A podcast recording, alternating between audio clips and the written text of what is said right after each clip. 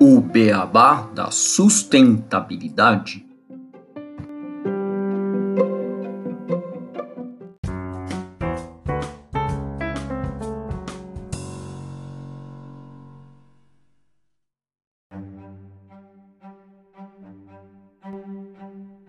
Na TV, ministro admite crise hídrica e pede uso consciente de água e energia. Nível dos reservatórios de Sudeste e Centro-Oeste em maio é o mais baixo para o mês desde 2001. Reservatórios de hidrelétricas devem atingir em novembro menor nível em 20 anos, diz ONS. O que deixou o Brasil à beira de uma crise hídrica histórica? Nível de reservatórios abaixo do desejável gera ameaça de nova crise hídrica em 2022. Crise hídrica no Brasil deve gerar disputa pela água, dizem especialistas. Entenda a crise hídrica que ameaça o fornecimento de energia no Brasil. Brazil's worst water crisis in 91 years threatens power supplies. Brasilien steht vor der nächsten Krise. Dürre bedroht die Ernte. Das hat Folgen für Deutschland. Worst Brazil drought in 20 years still pressure on power grid official.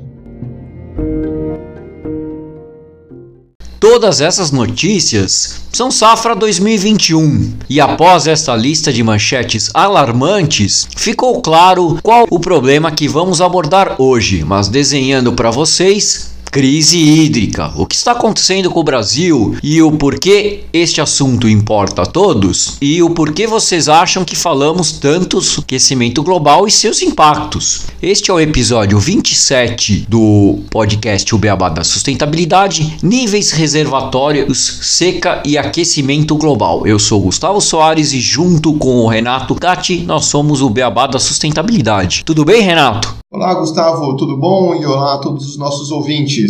Bom, Gustavo, então já ficou claro que a gente está passando pela maior e pior crise hídrica dos últimos 20 anos. O nível dos reservatórios brasileiros das regiões Sudeste e Centro-Oeste, que são regiões responsáveis pela geração de energia hidrelétrica de mais da metade do país, está em 32,1%. Esses dados são do final do mês de maio. E o ministro de Minas e Energia, o Bento Albuquerque, afirmou no dia 28 de junho de 2021, em um pronunciamento da TV, que o país passa por um momento de crise hídrica e pediu uso consciente e responsável de água e energia por parte da população. Em seu pronunciamento, Albuquerque ressaltou que o último período de chuvas, principalmente nas regiões Sudeste e Centro-Oeste, foi o mais seco dos últimos 91 anos. Além de impactar na sua conta de luz diretamente, ouvinte, esse cenário força o governo a ligar as energias termoelétricas, que aumentam a geração dos gases de efeito estufa, sem falar nas possibilidades de falta de água para a população, falta de energia, ameaça à produção de algumas safras e disputas pelo recurso hídrico. É, mas o que está acontecendo? O período de seca intensa ele é consequência de uma junção de efeitos climáticos do desmatamento na Amazônia, do aquecimento global pela queima de combustíveis fósseis e do fenômeno natural Laninha. Uma junção de vários episódios aqui do podcast. Sobre o aquecimento global, já falamos e vamos repetir aqui. É como o Matthew Shirts trouxe em nosso episódio 21. O acontecimento mais grave que a humanidade já passou e parece que não nos importamos com isso. Atualmente, o aquecimento global é causado principalmente por emissões da queima de combustíveis fósseis como carvão, petróleo e gás natural. Calcula-se que 83% de todos os gases de efeito estufa lançados na atmosfera vêm da queima de combustível fóssil e 17% das emissões globais vêm de desmatamento de florestas tropicais. O Brasil é de longe o maior emissor de gases de efeito estufa por causa do desmatamento. Os gases de efeito estufa já aumentaram em 1,4 grau a temperatura no Brasil Central e estamos indo em trajetória de ter um aumento de temperatura de 3 a 4 graus. Isso vai reduzir significativamente a chuva e vai dificultar a produtividade agrícola. O aumento global da temperatura reduz a precipitação no Brasil Central. Então, aquecimento global, como já falamos, é um grande problema. E a gente vai para o segundo, que é o desmatamento da Amazônia, que é outra causa para estar tá chovendo menos na região central do Brasil. Se vocês se lembram, quando em agosto de 2019 o dia virou noite na capital paulista, isso ilustra bem o que aconteceu. Inclusive, a Michelle comentou em nosso último episódio sobre esse fato. E na época, a fumaça proveniente das queimadas da região amazônica, dos estados do Acre, Rondônia, inclusive da Bolívia, chegou a São Paulo pela ação dos ventos, que causou essa chuva preta e escuridão na cidade. Esses ventos, que muitas vezes trazem a chuva para São Paulo, vêm da região equatorial do Oceano Atlântico e são chamados de ventos alísios. Eles trazem a umidade do oceano no sentido de leste a oeste, chegando na Amazônia. Essa umidade se precipita em forma de chuva. Essa chuva hidrata o solo e é absorvida pelas raízes mais profundas das grandes árvores, que são essenciais nesse processo.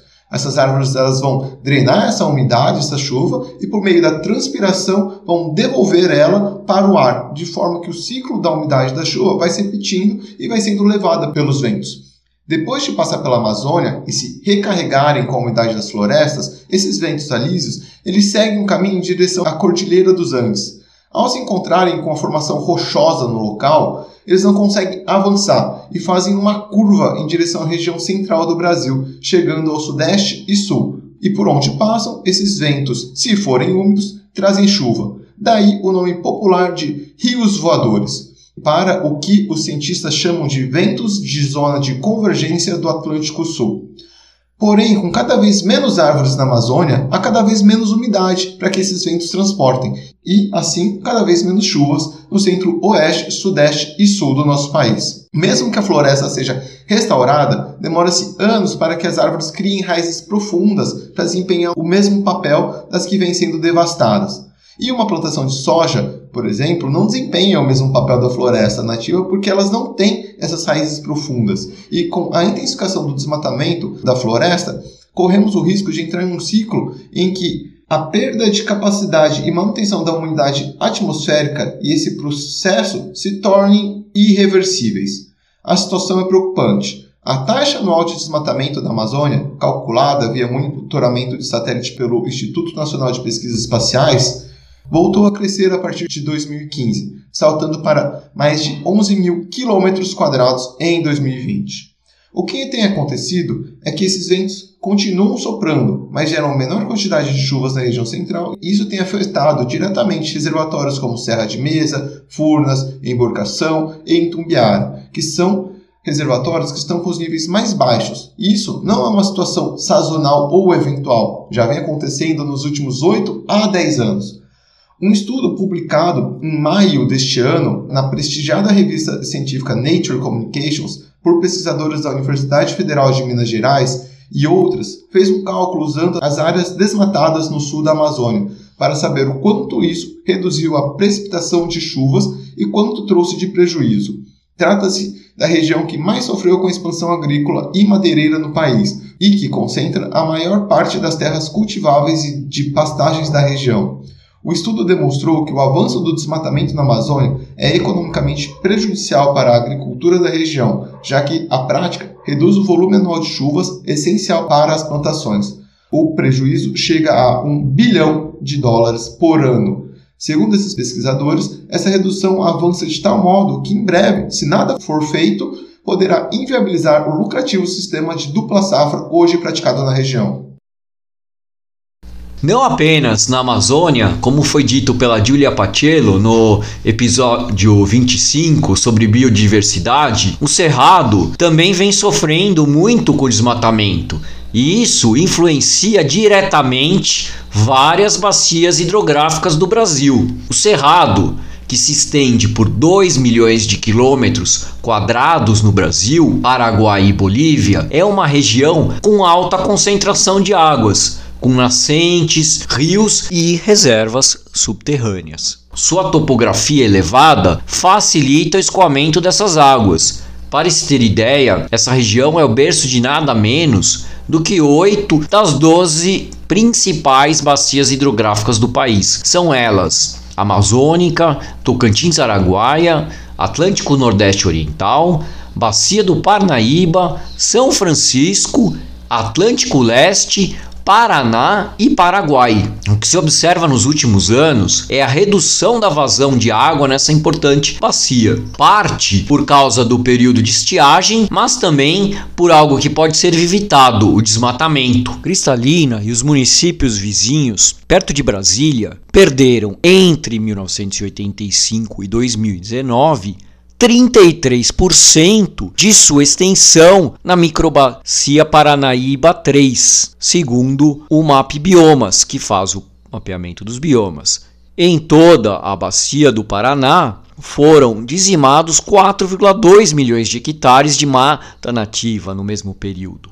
Como se não bastasse o prejuízo Claro, às nascentes e aos rios, o Cerrado sofre com os incêndios e sofre mais até que a Amazônia, pois metade de sua vegetação nativa já foi destruída. Dados do WWF Brasil revelam que, apenas em maio, o número de queimadas sem planejamento e desmatamento na região ultrapassou todos os recordes dos últimos anos. O ritmo de desmatamento é avassalador cresceu 16,9% em junho deste ano e 6,3% no acumulado do primeiro semestre em comparação com 2020. A área natural perdida em junho foi de 511 quilômetros quadrados, nos primeiros seis meses do ano foram devastados 2.638 quilômetros quadrados de mata nativa, um aumento de mais de 20% com relação ao mesmo período do ano passado. Apostar apenas no agronegócio de escala industrial como opção econômica para a região transforma o perfil da paisagem, reduzindo nascentes, assoreando rios e comprometendo o meio ambiente. O resultado perspectiva de crises hídricas cada vez mais sérias e intensas no nosso país.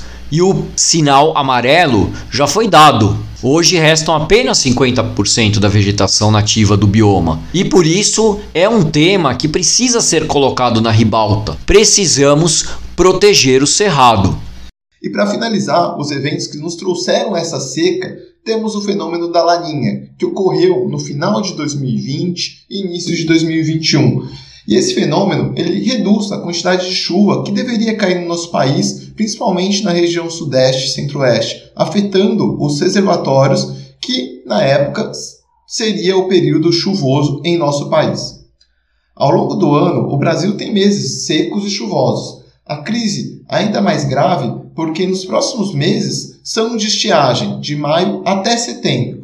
E a expectativa, portanto, é que o nível dos reservatórios deve baixar ainda mais. Precisamos de água para várias atividades no nosso dia a dia. Segundo a Global Water Partnership, GWP, quase um terço dos recursos hídricos renováveis estão na América do Sul. Na lista de países que contam com a maior quantidade de água, três da América Latina estão entre os primeiros, sendo Brasil o primeiro colocado, Colômbia o terceiro e Peru o oitavo. Pensar que o país com maior potencial hídrico está passando por uma crise de abastecimento é algo bem grave. No último período úmido, entre novembro de 2020 e abril de 2021, foi registrado o menor volume de chuvas dos últimos 91 anos. Mas além disso, o Brasil possui sua matriz elétrica baseada em grande parte na geração de energia hidrelétrica, ou seja, aproximadamente 65% da geração de energia aqui é de fonte hidrelétrica. Com a crise hídrica, para manter o abastecimento elétrico da população, o governo está operando com usinas termoelétricas, que, além de serem mais caras, são também mais poluentes Um estudo do Instituto de Engenharia Ambiental de Zurique, na Suíça, mostrou que as termoelétricas podem ter é, pegada de carbono de até três vezes maior que as hidroelétricas, chegando a valores superiores a mil quilos de CO2 equivalente por megawatt-hora. Além disso, tem o fator financeiro. O uso das termoelétricas pesa no seu bolso. O Ministério de Minas e Energia estima que este ano, 2021, o acionamento de, de termoelétricas resultará em custo de 9 bilhões ao consumidor, que deverá ser repassado no ano que vem com um aumento de 5% no total da tarifa de luz. Gustavo, apenas um comentário sobre as termoelétricas. Está acontecendo né, agora no governo uma discussão sobre a privatização da Eletrobras e existe uma medida provisória que é a medida provisória é, 1031 de 2021, que está tramitando no Senado Federal, que além da venda da estatal, inclui a contratação de termoelétricas para operação em tempo integral. E caso aprovada, as emissões de gases de efeito estufa anuais representarão um acréscimo de 13,1 milhões de toneladas de CO2 um aumento de 24,6% em relação às emissões do setor elétrico e um aumento de 45% em relação às emissões do parque de termoelétricas a gás natural verificadas em 2019. É, vai ficar difícil assim conseguir alcançar as metas do Acordo de Paris, hein? As metas do Acordo de Paris e vai piorar o nosso cenário, né? Já estamos falando de aquecimento global e de todo esse impacto aqui no abastecimento de águas e a gente está recorrendo a voltar para o petróleo, para o carvão, enfim, que são fontes poluidoras, né? Algo preocupante. Sim. E o baixo nível dos reservatórios e a expectativa de que não haverá recuperação nos próximos meses, com previsão de seca no sudeste e centro-oeste, já provocam preocupações de que o país possa enfrentar um novo racionamento de energia. Com essa condição em vista, não há previsão de desligamento das termoelétricas, nem de adoção de níveis mais brandos das bandeiras tarifárias. Segundo o diretor-geral do ONS, Luiz Carlos Siocchi, esses reservatórios devem chegar em novembro com 10,3% da capacidade. Isso se o plano de ações desenhado pelo governo e órgãos do setor for bem sucedido. Será o menor nível mensal em 20 anos. Caso as ações não surtam efeito, o nível dos reservatórios pode cair para 7,5%. Já para garantir o fornecimento de energia em dezembro e em 2022, o ONS conta com um período chuvoso para encher esses reservatórios, além de outras medidas. Até o momento, o governo ou as agências reguladoras já adotaram as seguintes medidas contra a crise: autorização do acionamento de usinas termoelétricas adicionais, edição de decreto que regulamenta a realização de leilões para contratar usinas reservas de geração de energia, a ampliação da possibilidade de acionamento de usinas termoelétricas sem contrato vigente de comercialização de energia, autorização para importação da energia da Argentina e do Uruguai, emissão de alerta de emergência hídrica na região da Bacia do Paraná, que abrange os estados de Minas Gerais, Goiás, Mato Grosso do Sul, São Paulo e Paraná, flexibilização das operações de alguns reservatórios, restrição do uso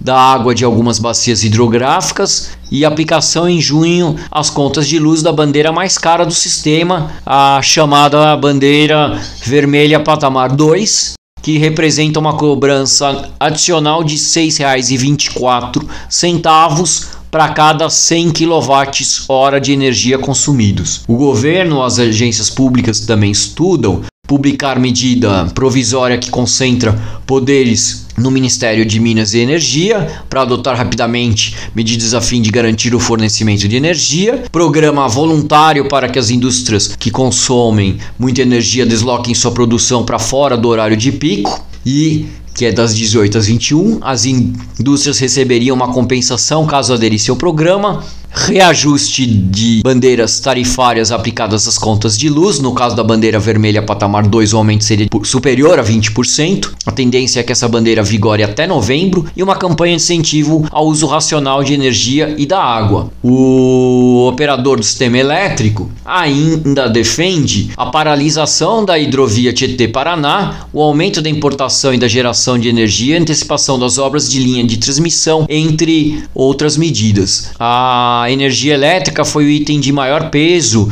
na última divulgação da inflação oficial do país. Apenas no mês passado, a alta foi de 5,37%, o que correspondeu a 0,23 ponto percentual do Índice Nacional de Preços ao Consumidor Amplo IPCA de maio. Em 12 meses, o acumulado está em 8,06%. Renato, e aí fica uma questão. Nessas medidas todas levantadas pelo governo, eu não escutei nada sobre energias alternativas e mais limpas, como solar e eólica no nosso país, que é um país que tem bastante capacidade para investir nessas energias mais limpas.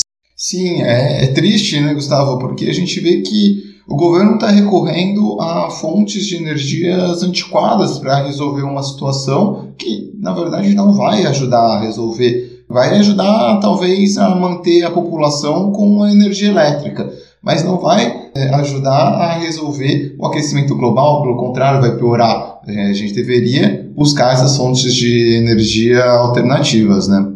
Sim, a impressão é de um cobertor curto. Quando você usa o cobertor para cobrir o peito e deixa os pés de fora, aí vai cobrir os pés, deixa o peito de fora, né? Quando nesse sentido de você resolver um problema hídrico e criar novamente um ciclo com uma emissão maior de CO2 e que vai aumentar o aquecimento global e agravar o problema hídrico.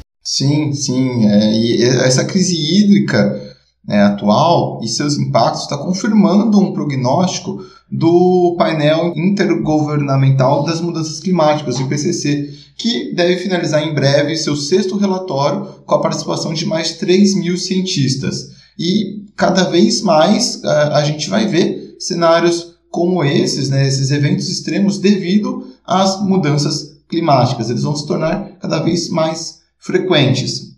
E a perda de vegetação ativa, todo esse contexto né, das florestas que prestam um serviço importante para manter um sistema equilibrado funcionando, retendo sua água, infiltrando os solos, né, enchendo os lençóis freáticos, atenuando picos de enchentes, tudo isso vai acabar perdendo, porque a gente não está cuidando do nosso país como deveria. E apesar dessas evidências né, que vêm da ciência do clima, a política ambiental brasileira insiste no retrocesso. Então, em vez de a gente proteger o meio ambiente, o governo continua favorecendo o desmatamento, e queimadas, pensando apenas no avanço de fronteiras agrícolas, do agronegócio e, igual você comentou, Gustavo, busca fontes de energia que não são renováveis, né? Então, assim, não, não tem um plano orientado a combater todo esse cenário que é muito mais grave do que o que a gente está apenas sentindo no nosso bolso dentro de casa de um aumento de conta de luz. Ele traz é, impactos extremamente negativos para o nosso futuro como país. Né? Vai impactar no agronegócio, vai impactar na, na produção do principal insumo brasileiro de comercialização com o exterior. Isso pode trazer uma crise econômica gigantesca para a gente, que vai afetar em todos os setores é, assim, diretamente, né?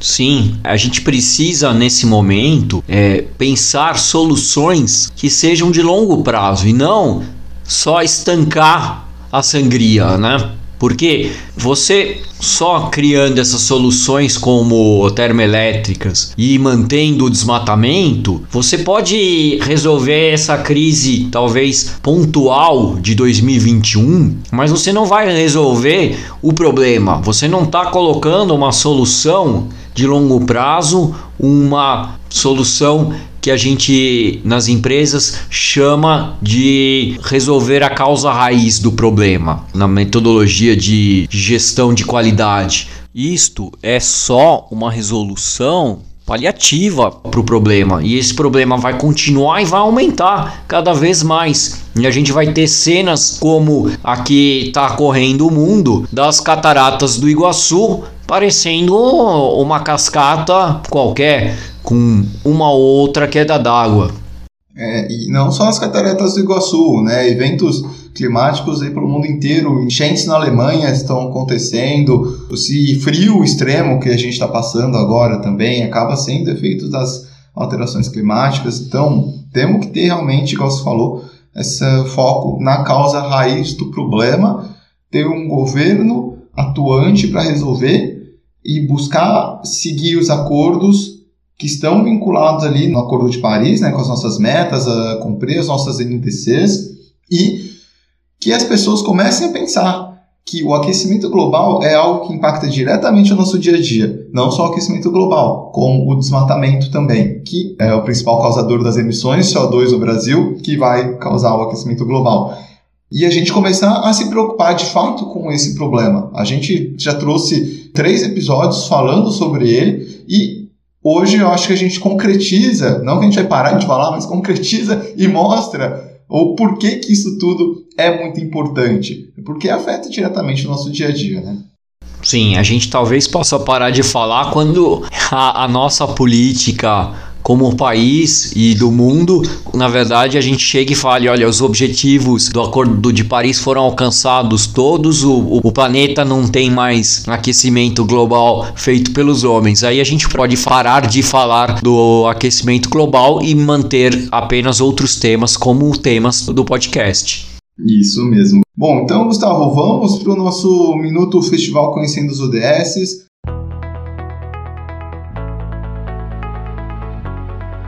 Minuto Festival Conhecendo os ODS.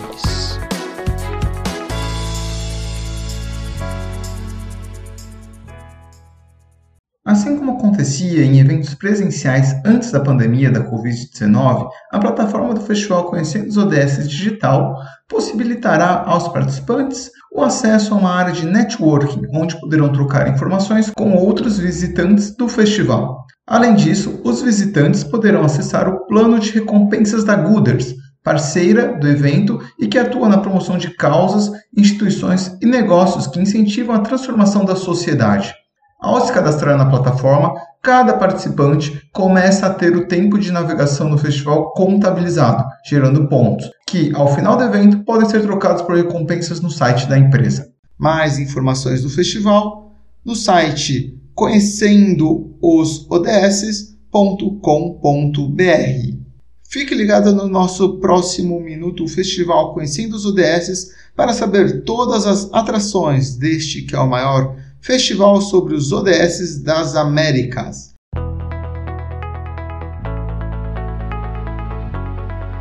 Minuto Festival Conhecendo os ODS.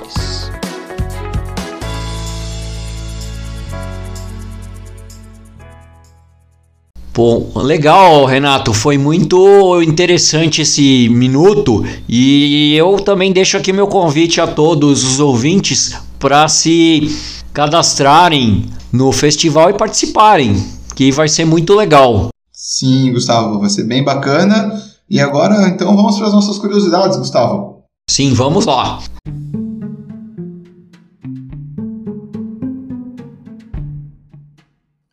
Curiosidades.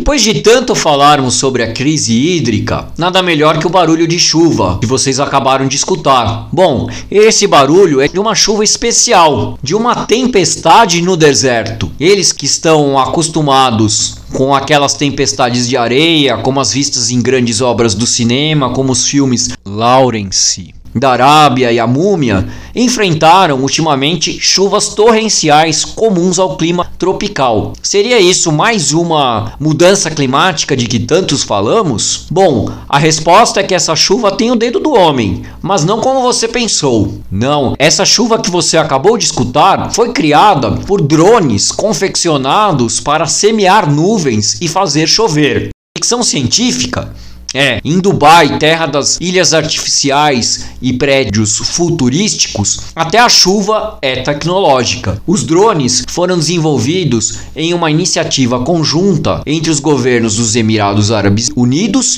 e pesquisadores da Universidade de Reading, na Inglaterra. Eles são equipados com sensores meteorológicos que medem temperatura, umidade e carga elétrica dentro de uma nuvem, e o que permite que pesquisadores saibam quando e onde eles precisam disparar uma espécie de choque elétrico nas nuvens, que por fim gera a precipitação da chuva. E isso tem dado certo. Com a recente onda de calor que assolou Dubai, levando as temperaturas para valores próximos a 50 graus, quente, até mesmo para quem está acostumado ao deserto, o governo Emir não teve dúvida e lançou as engenhocas ao céu e o milagre aconteceu. Mas será isso uma solução ou gerará novos problemas? Bem, como nós não cansamos de falar aqui no Beabá, o mundo é um sistema e a chuva de uns pode ser a seca de outros. Especialistas levantam o fato de que podem ocorrer mau uso dessa tecnologia, mas ao menos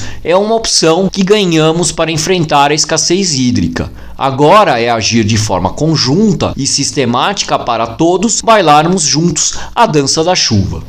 Muito bacana essa curiosidade, Gustavo. Legal saber dessa tecnologia, mas realmente temos que prestar atenção porque não podemos privilegiar apenas quem tem dinheiro para acessar essa tecnologia e fazer chover apenas em seu país. O mundo é um sistema e a gente não pode prejudicar outros países ou outras pessoas que talvez não tenham acesso tanto ao recurso da água quanto ao recurso financeiro para fazer água, né, fazer chover em seu país.